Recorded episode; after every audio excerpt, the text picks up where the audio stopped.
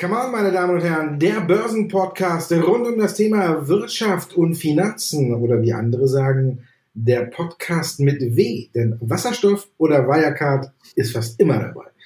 Also, der Podcast mit Markus Weinran, Redaktionsleiter von Onvista. Und Andreas Lipko von der Comdirect Bank. Ja, bevor wir uns dem W widmen, widmen wir uns doch erstmal den Spannungen zwischen den USA und China. Die nehmen nämlich weiter zu. Es gibt dieses Gesetz gegen die, ja, gegen das rechtswidrige Vorgehen gegen Minderheiten, das den USA, was äh, Donald Trump jetzt unterschrieben hat, erlaubt, gegen ja, Personen, die sie da ausfindig machen, äh, quasi die Konten und alles zu sperren. China äh, ist schon auf die Barrikaden gegangen für dich ein neues Potenzial für Spannung, was sich auch auf den Handelsstreit auswirken könnte? Ja, mit Sicherheit. Also man sieht hier schon, dass natürlich eine Partei die andere immer wieder pieks und versucht hier ähm, politische Themen auch natürlich dann dahingehend zu nutzen, dass man sich einfach besser positionieren kann. Man darf ja nicht vergessen, dass ähm, jetzt sich die Position eben auch durch die Coronavirus-Pandemie von beiden Seiten ja doch drastisch verändert haben. China kommt hier wesentlich schneller eben nach der, äh, nach der Infektionswelle wieder aus mit konjunkturell wieder hervor. Und bei den USA, da dauert es noch ein bisschen. Von daher sieht man schon, dass sich da zumindest das Kräfteverhältnis leicht verschiebt. Und da ist natürlich irgendwo auch klar, dass die USA dann eben auf so einer politischen Seite versucht, ähm, für sich neue Funde zu schaffen, dass man hier also ein Gegengewicht einfach auch hat, wobei das Thema ja auch nicht ganz neu ist. Wir haben das ja auch schon, glaube ich, im letzten Jahr gehabt. Da hat man ja angedroht, sollte eben dieses Gesetz erlassen werden, dass man da eben dann Sanktionen erlässt. Die hat man jetzt erlassen. Also von daher, vielleicht wird es jetzt auch nochmal so einen empörten Aufschrei, eben weil man eben empört sein muss, geben. Aber eigentlich hatte man damit auch schon gerechnet. China agiert jetzt eben so, weil es eben auch angemessen, beziehungsweise dann jetzt auch ihren Sicht angemessen ist. Ich denke, das Thema insgesamt wird halt interessant. Und ich glaube auch, damit verstärkt sich dann auch nochmal den Eindruck, den ich zumindest ja in den letzten Wochen immer wieder hatte und auch dahingehend ein bisschen vorsichtiger bin. Du hast ja schon gesagt, W, ja nicht nur W wie Wirecard, sondern auch W für Formation, wie erholt sich sozusagen die Konjunktur W-förmig, denke ich eher, dass wir wirklich in diese Richtung gehen, weil wir einfach zu viele Themen haben, die genau dahin wirken. Also es kann schon sein, dass selbst wenn die Konjunktur sich jetzt dann wieder aus diesem tiefen Tal erholt, der eben durch die Coronavirus-Pandemie entstanden ist oder das da draußen entstanden ist, dass wir danach dann eben genau die alten Themen wieder aufkochen, wie zum Beispiel Handelsstreit zwischen USA und China und dass es da dann nochmal den, den Zwischen- oder den Nackenschlag gibt und dann geht nochmal die Konjunktur runtergeht. Also du siehst, ich denke zumindest aus der Sicht, könnte das nochmal äh, so ein bisschen verstärkende Effekte haben oder hast du da eine ganz andere Einstellung zu? Nee, nicht wirklich. Mich äh, hat äh, tatsächlich jetzt gewundert, dass China da auch offensiv gegen vorgegangen ist. Normalerweise überlassen die ja im Großen und Ganzen immer der USA das Feld und äh, machen quasi einen auf, äh, ihr fangt an, wir ziehen nach und äh, wir reagieren nur und ihr agiert. Und jetzt hat äh, China mal so ein bisschen äh, auf den Putz gehauen und hat gesagt, die USA müssten ihre Fehler unverzüglich korrigieren und die, die, die Gesetzesvorlage zurückziehen. Andernfalls wird China defin, äh, definitiv entschlossen Widerstand leisten und alle daraus resultierenden Konsequenzen müssen die USA muss von den USA vollständig getragen werden. Also das ist immer schon mal äh, ein, ein, ganz anderer Tonfall. Normalerweise hat ja China immer quasi gute Miene zum bösen Spiel gemacht, hat zugeguckt und wenn die USA irgendwas dann erlassen haben und gemacht haben, haben die Chinesen gesagt, so, jetzt müssen wir auch was machen. Und hier scheint, glaube ich, der Stachel doch dann ein kleines bisschen tiefer zu sitzen, weil so offensiv dann auch dagegen vorzugehen, das ist äh, schon ein bisschen neu von China. Und ich denke, ja, da steckt so noch so ein bisschen Potenzial drin. Aber wir sprechen ja auch jetzt hier äh, noch nicht mal über Hongkong. Ne? Das ist ja auch nochmal eine, eine ganz andere Sache. Das ist ja dieses Sanktionsgesetz wegen der Verfolgung der muslimischen Minderheiten, also diese Uiguren. Also da haben wir Hongkong jetzt noch gar nicht mit drin. Also ich glaube, da steckt noch jede Menge Potenzial drin. Ob es sich dann auf den Handelsstreit auswirken wird, weiß ich nicht genau. Ich weiß nicht. Ob Trump kann sich, glaube ich, zurzeit das auch nicht leisten, weil wenn er da wieder auf die Tube drückt oder irgendwas macht, dann müsste er ja im Grunde genommen eigentlich äh, zugeben, dass sich China wahrscheinlich noch, gar noch nicht mal an äh, die Abkommen aus dem, äh, wie nennt man es, Teil 1 Abkommen äh, tatsächlich auch richtig hält. Weil wenn man da mal genau nachforschen würde, dann sieht man ja auch, dass zum Beispiel China noch nicht mal äh, die ganzen Verpflichtungen erfüllt hinsichtlich äh, Agrarprodukte und alles. Und auch nachverhandeln wollte, weil man auf der einen Seite eventuell vielleicht durch die Corona-Pandemie gar nicht richtig so kann, wie man möchte, oder jetzt eben auch gar nicht mehr so richtig will. Also ob Trump das dann hochkocht, damit dann rauskommt, dass die Chinesen ihm eigentlich äh, gesagt haben, ja, wir unterzeichnen und im Nachhinein zeigen wir dir die lange Nase. Ob er das jetzt im Wahlkampf gebrauchen kann, weiß ich nicht. Deswegen glaube ich, dass er beim Handelsstreit da irgendwie nicht vorgehen wird, sondern versucht auch über diesen Weg, ja, sag ich mal, Stärke zu demonstrieren, die ja irgendwo gar keine Stärke ist. Deswegen weiß ich nicht ganz genau. Ich denke, dass es nicht so große Auswirkungen auf die Marktentwicklung hat. Und da sind wir dann wieder beim Thema, bei so viel Geld, was muss da passieren, damit es überhaupt tatsächlich zu dem Weg kommt, wie du sagst.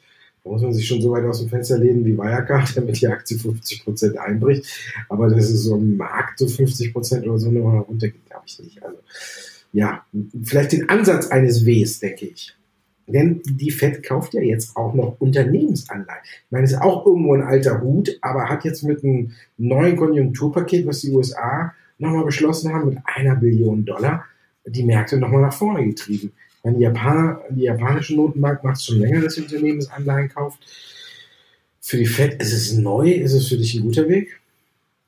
Naja, zumindest ein Weg, um ein bisschen den Druck aus dem Kessel zu nehmen. Wir haben ja hier, man darf nicht vergessen, immer wieder auch die Problematik gehabt, dass der Anleihenmarkt wirklich wesentlich größer ist als der Equity-Markt. Vielleicht weiß der ein oder andere Zuhörer das nicht, aber man kann ungefähr sagen, dass die Anleihenmärkte siebenmal so groß sind wie die Aktienmärkte. Und gerade in den USA haben sich viele Unternehmen eben durch Unternehmensanleihen Kapital besorgt, um eben dann zum Beispiel im Rohstoffbereich Erdölförderung vorzunehmen oder eben Gold zu fördern oder wie jetzt zuletzt Apple wieder eine Anleihe rausgegeben hat und Dividenden zu zahlen. Also hier sieht man schon, äh, da äh, gibt es alle möglichen Anwendungen für diese Unternehmensanleihen, die dann eben emittiert werden, um eben Geld zu besorgen. Und dieser Sektor ist eben sehr, sehr wichtig und die US-Fed hat das schon erkannt, weil hier auch teilweise eben dann auch Druck aufkommen kann, wenn eben zum Beispiel Ratingagenturen durch eine nachlassende Konjunktur auf die Idee kommen könnten, die ein oder andere Bonitätsrating Rating eben drunter zu nehmen. Dann würde hier nochmal zusätzlicher Druck kommen. Deswegen ist die Maßnahme zumindest erstmal nachvollziehbar im Instrumentarium im Instrumentenkasten oder Werkzeugkasten der äh, US-Notenbank. Bisher hat sie ja die Maßnahmen hauptsächlich über die Käufe von ETFs getätigt. Also man hat hier dann sozusagen schon eine Vorauswahl durch einen ETF genommen und hat diesen ETF dann gekauft. Jetzt will man aber, und das ist vielleicht so ein bisschen das Neue an dieser Nachricht, halt direkt in Unternehmensanleihen rein. Also man kauft jetzt hier wirklich einzelne Unternehmensanleihen von Unternehmen und nicht mehr halt dieses ganze Basket oder halt ein Fonds und wird dadurch dann eben spezieller nochmal unter, äh, unterstützen können. Und ich denke, das ist so das Neue, was wir daran sehen und kann zumindest erstmal wirken, wie gesagt, dass man hier äh, ja so ein bisschen den diesen diesen Druck eben durch die Ratingagenturen wegnehmen kann und dahingehend ein großer Käufermarkt ist, der auch dann natürlich Liquidität für Banken und für eben äh, Fonds beziehungsweise eben große Kapitalsammelstellen zur Verfügung stellt, wenn die dann ihre Anteile oder Anleihen eben verkaufen wollen, dann wissen die, dass zumindest die Fed in Teil in Teilbereichen eben als Käufer unterwegs ist und man hat eben eine große Adresse, um eben diese Bestände abzustoßen. Also ich denke, zumindest hat man ja auch gesehen, die Börsen haben positiv reagiert, dürfte es eine positive Nachricht sein. Ja, denke ich auch. Bisher haben sie ja gut aufgenommen und äh, die Bank of Japan hat ja auch nochmal 300 Millionen US-Dollar draufgelegt und das Finanzpaket jetzt auf eine Billion US-Dollar ausgeweitet. Jerome Powell hat gestern auch nochmal gesagt, naja, die Regierungen müssen schon noch ein bisschen Geld raushauen. Hm, deswegen bin ich mir mit dem W da nicht ganz so sicher, weil das ist einfach so viel Geld im Markt und was, äh, ja, aber der, die Krux ist, weil, ich habe heute früh gelesen, also, weiß nicht, ob es so hundertprozentig repräsentativ ist, die Umfrage, aber ähm, die, die, Zinsen für die Verbraucherkredite sind gestiegen, regional. Hm. Hm, ob da jetzt nicht das ganze Geld der FED, äh, der FED sag ich schon, der, der EZB und alles äh, ad absurdum geführt wird, wenn die versuchen, billig Geld an den Verbraucher zu bringen und man dann liest in Umfragen, dass die Verbraucherkredite regional teilweise über ein Prozentpunkt äh, gestiegen sind, dann muss man sich jetzt schon tatsächlich fragen, landet das Geld wirklich an den richtigen Stellen? Hm. Ja, das wissen wir nicht so genau. Ne? Da müsste mal vielleicht einer nachforschen. Ein Schelm, wer Böses dabei denkt. Ein ganz kleiner Schelm. Und wenn man guckt, wo das Geld von der EZB bleibt, kann vielleicht auch einer mal gucken, wo das Geld von Wirecard bleibt. Aber morgen haben wir noch Hexensabbat. Meinst du, ähm, das wird die Kurse morgen noch mal ein bisschen durcheinander wirbeln, dass man am Sonntag die Kurse eben nicht auf die Goldwaage legen sollte? Ist ja schon bekannt. Und ich glaube, morgen werden vielleicht einige noch mal versuchen, den DAX ein bisschen nach unten zu drücken, weil mit so einer Entwicklung hat vielleicht dann doch keiner gerechnet. Nee, sehe ich, ja genau. Also genau daran habe ich auch gerade gedacht. Ich glaube wirklich, der morgige Verfall, der könnte wirklich äußerst spannend werden, weil wir gerade so eine schöne hohe Volatilität in den letzten Handelstagen gesehen haben. Wir sind ja Montag wirklich sehr, sehr äh, schwach reingekommen, haben jetzt Montag, äh, Dienstag, Mittwoch eine relativ gute Erholung gesehen, heute wieder so ein bisschen äh, eher ein schwächerer Tag. Ich glaube, morgen wird es wirklich spannend. Also gerade so zur Mittagszeit, da könnte noch mal wirklich Tabula Rasa, da könnten so die ein oder anderen wilderen Marktbewegungen zumindest im DAX erfolgen. Und ich glaube auch, dass wir morgen eine wirklich spannende Schlussoption im Xeta-System sehen werden, weil dann werden ja die Einzeloptionen auf die oder Optionen auf Einzelaktien abgerechnet. Und hier wird es gerade bei Wirecard spannend, weil Wirecard ja nur eben DAX-Mitglied und auch die Optionen werden morgen abgerechnet. Also das könnte morgen die ein oder andere Überraschung parat haben. Das heißt also, für Anleger, die vielleicht ein bisschen schwächere Nerven haben oder die vielleicht äh, ja nicht genau wissen, was da eigentlich so passiert, die könnten sich vielleicht dann morgen doch eher, wenn die Sonne scheint, in die Sonne legen und sollten den Tag Tag sein lassen. Und ansonsten für die, die halt als Trader unterwegs sind oder so ein bisschen auch Spaß an Beobachten von Kursen, von Marktereignissen haben, die werden morgen sicherlich zur Mittagsstunde und dann eben zum späten Handel hin auf jeden Fall ihre Freude haben, denke ich. Oder hast du noch einen anderen Aspekt, den man berücksichtigen könnte? Nö, ich denke auch, dass morgen versucht wird, von ein paar Stellen den DAX vielleicht noch ein bisschen tiefer zu drücken. Und wie macht man das am besten? Indem man die Autowerte unter Druck setzt oder raushaut. Also ja, könnte schon einiges passieren morgen. Die Autowerte sind ja zuletzt ganz wieder ganz gut gelaufen. Und die machen ja auch einen Großteil im DAX aus. Automobilbranche und für Chemie und Pharma. Und wenn man da ein bisschen in die Kurse drückt, dann hat der DAX ja schon eh einen sehr schweren Stand. Das könnte morgen durchaus sein. Vielleicht sehen wir bei Wirecard dann auch noch. Ich habe ja heute den Schrei von der Insel der Hedgefonds bis hier bei mir ins Zimmer gehört, als die Nachricht kam, dass äh, die Zahlenvorlage schon wieder verschoben wird. Aber morgen, ja, dürfte, glaube ich auch, dass morgen mal ordentlich Bewegung da ist. Die letzten Male, wo Hexensabbat war, war es ja eher so ein bisschen langweilig, ne, weil die Kursrichtung eigentlich schon über so gewissen Zeitraum immer feststand und dann auch nicht so die ganz großen Überraschung geboten hat. Aber morgen, ja, morgen könnte es lustig werden. Lustig ist auch unser Teil 2, meine Damen und Herren. Da gucken wir auf Ihre Fragen. Heute mit Lufthansa, Wirecard, BASF, Zalando und Hugo Boss. Das ist unser zweiter Teil.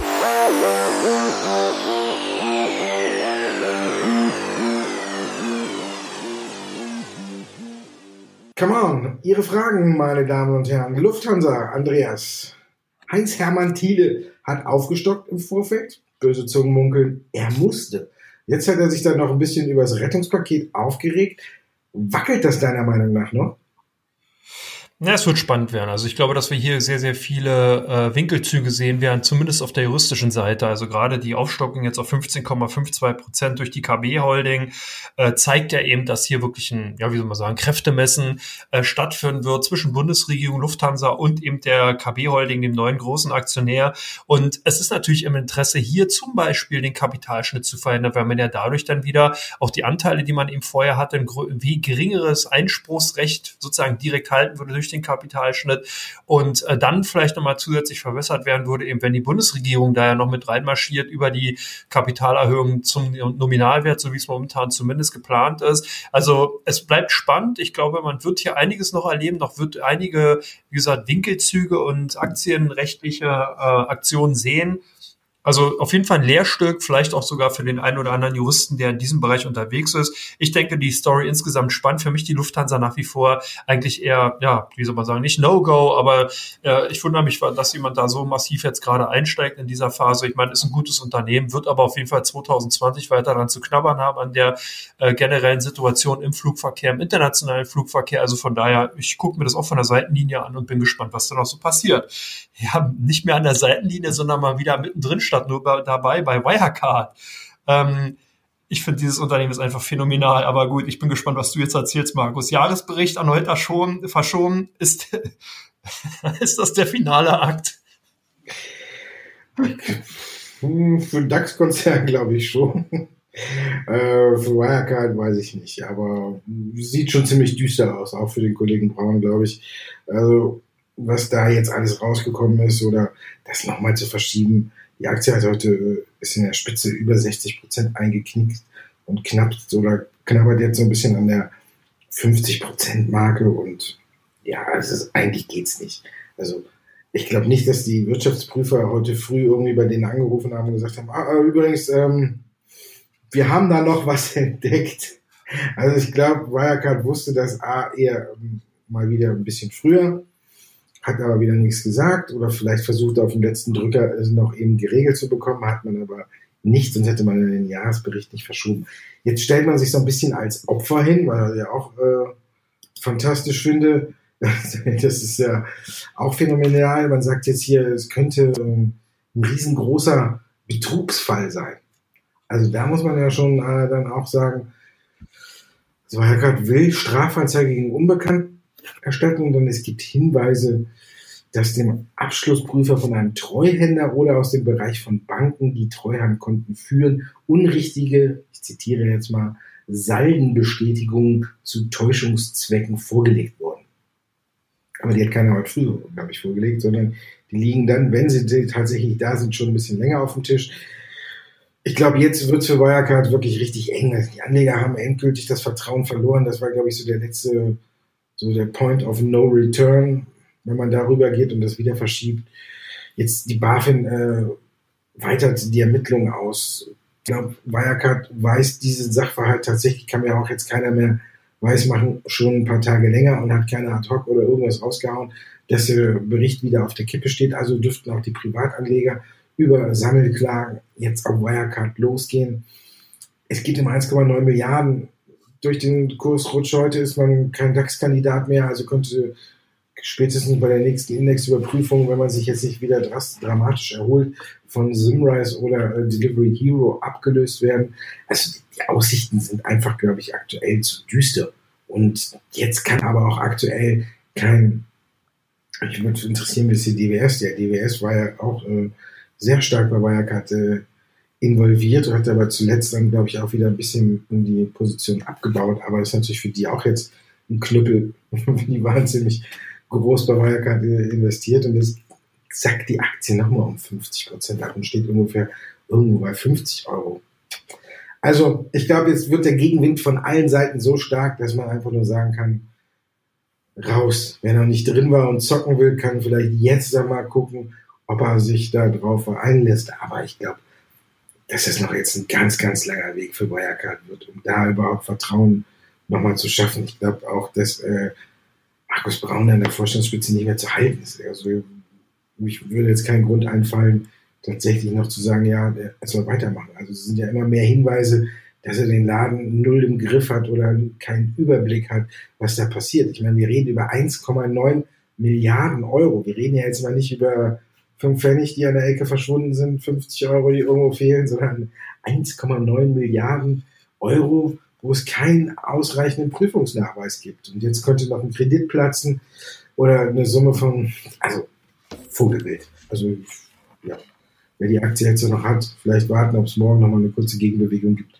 Und dann würde ich aber auch äh, mit wehenden Fahnen davon rennen und mir wirklich andere Aktien suchen, die ruhiger sind. BASF, ist das so eine Aktie, die ruhiger ist? Der Börsengang von äh, Winterschaldea soll ja verzögert werden. Beinbruch heute bei Hauptversammlung. Hast du irgendwas Negatives entdeckt? Naja, ähm, Winterschaldea war natürlich so ein bisschen, wie soll man sagen, Problemkind auch bei BASF, nicht vom operativen Geschäft, aber die sind ja auch bei Nord Stream 2 mit, zumindest vom Kapital ja beteiligt, also mit diesem äh, Erdgasprojekt mit Russland. Und da gibt's ja Probleme auf diplomatischer Ebene mit den USA. Die haben mir hier angedroht, Sanktionen gegen Unternehmen vornehmen zu wollen, die mit dem Bau der Nord Stream 2 Pipeline eben zu tun haben. Und da könnte es dann eben eventuell für Winterschaldea natürlich dann auch nochmal problematisch werden. Deswegen hatte man auch im Vorfeld Gehofft, dass man 2020 die Tochtergesellschaft an die Börse bringt, hat natürlich auch noch ganz, ganz andere Erdöl- und Erdgaspreise vor Augen gehabt im letzten Jahr, so um die 60 Dollar. 65, 70 Dollar sogar und dachte dann eben, Mensch, jetzt können wir eine gute Bewertung hin. Aktuell sieht's ja doch ganz anders aus. Also von daher hm, könnte zumindest erstmal zum Sorgenkind weiter nein, nicht werden, doch werden oder bleiben für BASF, aber wie gesagt, operativ äh, vom Einfluss her, denke ich mal, eher gering. Aber es wäre natürlich schon schön gewesen für den Konzern, dass er sich halt diesen zyklischen, äh, diese zyklische Tochter einfach dann eben durch ein IPO entledigen kann. Nun muss man ihm warten, jetzt ist verschoben, weil wenn man halt auch sieht, dass halt andere Unternehmen ja größere Börsengänge in den letzten Wochen vollzogen haben, dann gut, dann kann man sagen, Rohölsektor ist nicht gerade super sexy derzeit. Also äh, ja, denke ich, wird es wahrscheinlich noch eine Weile dauern. Frühestens 2021 kann man wohl denn damit rechnen, dass halt auch BASF dann mit der Tochter an die Börse gehen wird. Zalando, äh, Aktie wieder in der Nähe des Alt der Allzeithochs. Ist das ein gutes Zeichen für dich, Markus? Ja, auch wenn ich der Meinung bin, dass man in Phasen wie diesen vielleicht die Charttechnik, ähm, naja, nicht so zu 100 Prozent anwenden sollte wie sonst, weil es ein bisschen Sondersituationen sind, aber auch fundamental, kann man ja auch mal gerne dann mit zur Rate ziehen, sieht es eigentlich sehr gut aus bei Zalando. Die haben jetzt einen Ausblick aufs zweite Quartal gegeben. Den wollen sie in den kommenden Tagen, Wochen noch ein bisschen konkretisieren. Der ist aber schon mal gut. Eigentlich gibt es so drei gute Gründe zu sagen, okay, Zalando könnte jetzt auch noch nicht nur auf ein, wieder aufs Eiszeit hoch, äh, hochlaufen, sondern auch noch ein Stück weiterlaufen. Haupt- und Aufhäuser hat das Kursziel, oder hat die Aktie auf Sale gestuft und hat das Kursziel auf 73 Euro äh, hoch gezogen und äh, Buhu, ja, der Konkurrent von der Insel. Wir haben alle schöne Namen, ne? Buhu. Ich habe jetzt gedacht, mhm. ich boot einer aus, aber nein, Buhu hat auch Zahlen gebracht und die waren auch sehr gut. Also im Grunde genommen kann man sagen, Zalando kristallisiert sich immer mehr als einer der großen Gewinner raus. Wenn man jetzt auf Amazon guckt oder so, ist jetzt auch nicht die, die Riesenüberraschung, dass Zalando tatsächlich äh, zu den großen Gewinnern gehört. Von daher ja, die Aktie wird ganz gut weiterlaufen, denke ich. Also ich denke, ja, ist ein gutes Zeichen, dass wir uns in der Nähe des Allzeithochs halten.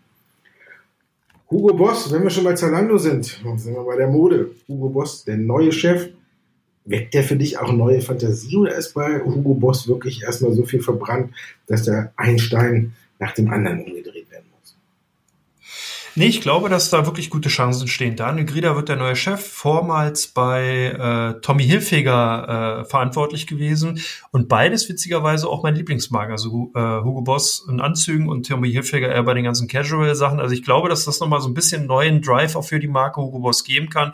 Man hat die eine Zeit lang irgendwo den Nerv getroffen, dann aber wieder so ein bisschen auch die Geschmackslinie ver verpasst. Ich glaube, dass jetzt vielleicht nochmal so ein neuer Hauch, ein neuer Wind eben durch das Unternehmen dann wehen kann. Allerdings ein kleiner Wermut Wermutstropfen, der kommt erst ein bisschen später, nicht jetzt sofort, sondern es dauert noch. Von daher haben eben äh, doch die ein oder anderen Investoren da erstmal so ein bisschen hm, enttäuscht reagiert. Aber ich glaube, es könnte zumindest für Hugo Boss doch dahingehend bedeuten, dass man zumindest wieder neue Hoffnung schöpft, dass man hier eben auch mit neuen Linien, mit neuen äh, vielleicht auch Ideen da vielleicht den ein oder anderen Investor wieder überzeugen kann. Wichtiger noch den ein oder anderen Konsumenten ja eigentlich als Investor. Der Investor kommt ja dann. Und von daher, ja, ich glaube schon, dass vielleicht eine ganz interessante Ausgangssituation für die Aktien von Hugo Boss darstellt vorstellen könnten. Ja, damit sind wir bei den Fragen durch. Dann kommen wir zu Teil 3 und gucken, welche Aktien im Fokus stehen bei OnVista und bei der Comdirect Bank.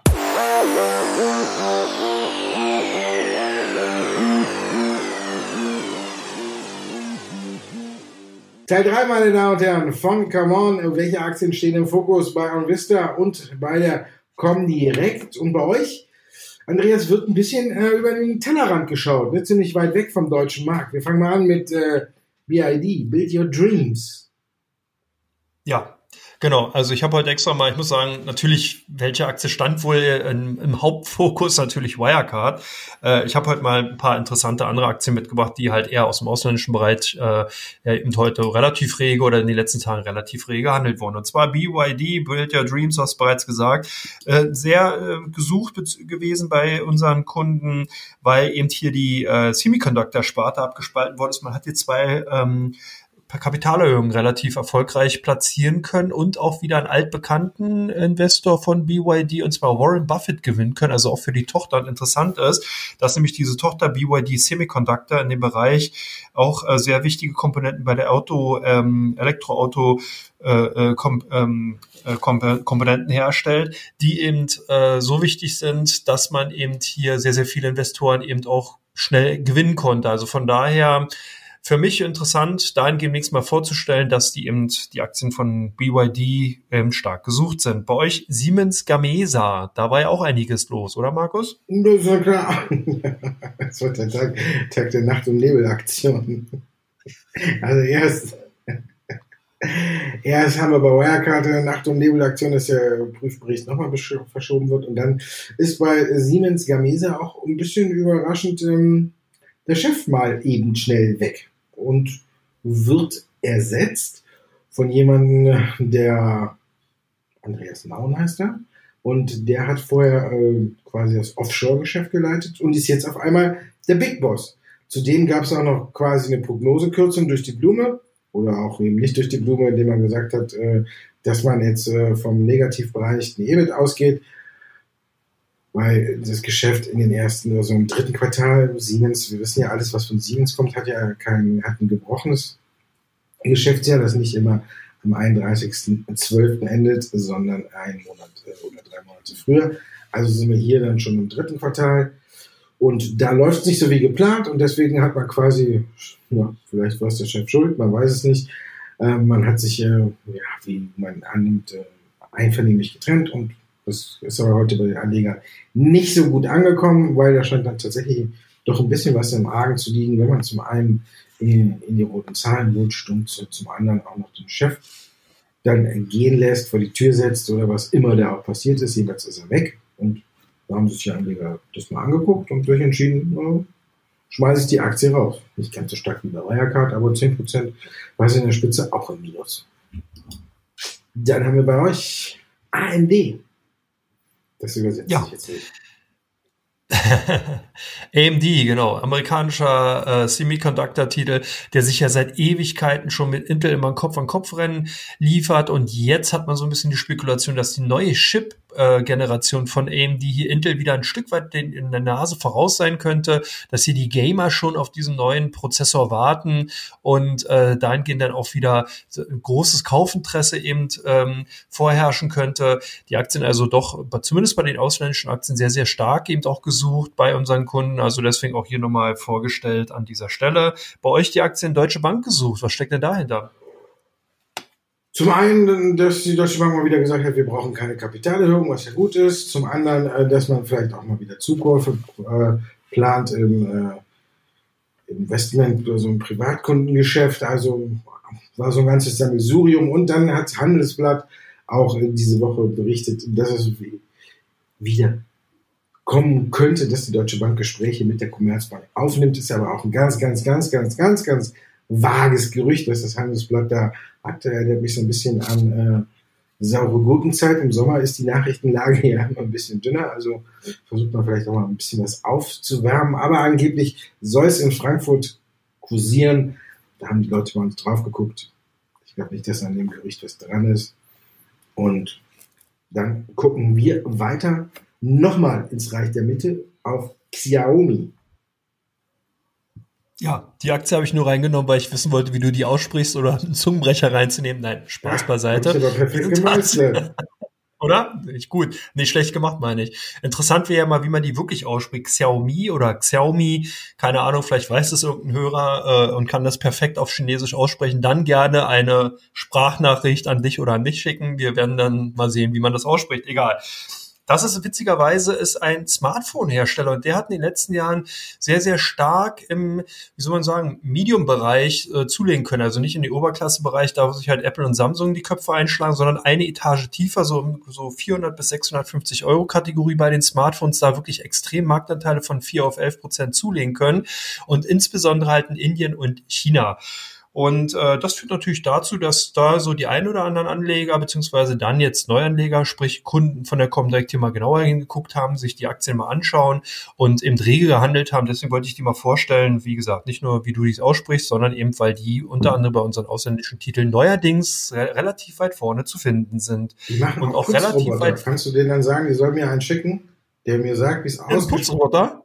Ja. Vielleicht können die uns sponsoren. Xiaomi Putzroboter. Der mir sagt, wie, der, wie die ausgesprochen werden und mir einen Putzroboter zur Verfügung stellt, damit ich die Produkte auch mal testen kann. Hm? Vielleicht kannst du mit dem Putzroboter auch gleichzeitig telefonieren, wer weiß. Aber äh, gut, nicht telefonieren und kein Putzroboter sind die Aktien von Nordex. Die sind nämlich bei euch ganz weit vorne beim Suchen. Warum denn? Jetzt habe ich gerade ein Bild im Kopf. Ich sitze auf dem Putzroboter und telefoniere. das kannst du mit mir nicht machen und lass mich dabei noch durch die Gegend fahren. Nordex hat heute einen neuen Großauftrag vermeldet. Deswegen sind sie bei uns auch ein bisschen im Fokus. Die Anleger gucken wieder drauf. Was gab es da zu berichten? Und es gibt äh, ja, 4,8 Megawatt gehen wieder Richtung Finnland. Kokoneva heißt das Projekt. Ich hoffe, das habe ich. Heute ist der Podcast der Zungenbrecher. Ne? Hm, okay, hoffentlich habe ich das richtig ausgesprochen. Aber Auftrag eben auch erst äh, 15 Jahre lang, aber fängt erst in der zweiten Jahreshälfte 2021 an, also mit der Errichtung dieses Parks. Ist natürlich ein gutes Projekt für die Zukunft. Deswegen haben die Leute drauf geguckt. Immer wenn Nordex einen Auftrag vermeldet, gucken die Leute bei uns genauer hin. Es zeigt, dass die Auftragsbücher nach wie vor bei Nordex voll sind und wahrscheinlich auch voll bleiben, wenn man jetzt hier einen Vertrag macht und Beginn der Errichtung erfolgt erst in der zweiten Jahreshälfte 2021. Das spricht eben dafür, dass bei Nordex die Bücher relativ voll sind. Aber wir kennen das bekannte Problem bei Nordex mit der Profitabilität. Da hapert es ein bisschen. Viel Umsatz, wenig unterm Strich. Das ist, woran Nordex arbeiten muss. Und deswegen hoffen die Anleger vielleicht immer, dass es noch mehr, noch mehr, noch mehr dazu kommt. Vielleicht dann doch unterm Strich doch ein bisschen mehr. Aber das Problem ist altbekannt. Und ich habe jetzt keine Probleme mehr. Du? Nee, ich auch nicht. Auch kein Zungenbrecher mehr. Doch, Blaukraut bleibt Blaukraut und Brautkleid bleibt Brautkleid. Dann fliegen, Gut, oder? Fliegen, fliegen hinter Fliegen her. So, auch. Und ich fliege flieg jetzt nach Hause. Nein, ich bin ja schon zu Hause. Ich wünsche dir ein schönes Wochenende. Wünsche unseren Zuhörerinnen und Zuhörern auch ein sehr schönes Wochenende. Bleibt alle gesund. Dankeschön, Andreas. Hat wieder viel Spaß gemacht. Bis nächste Woche.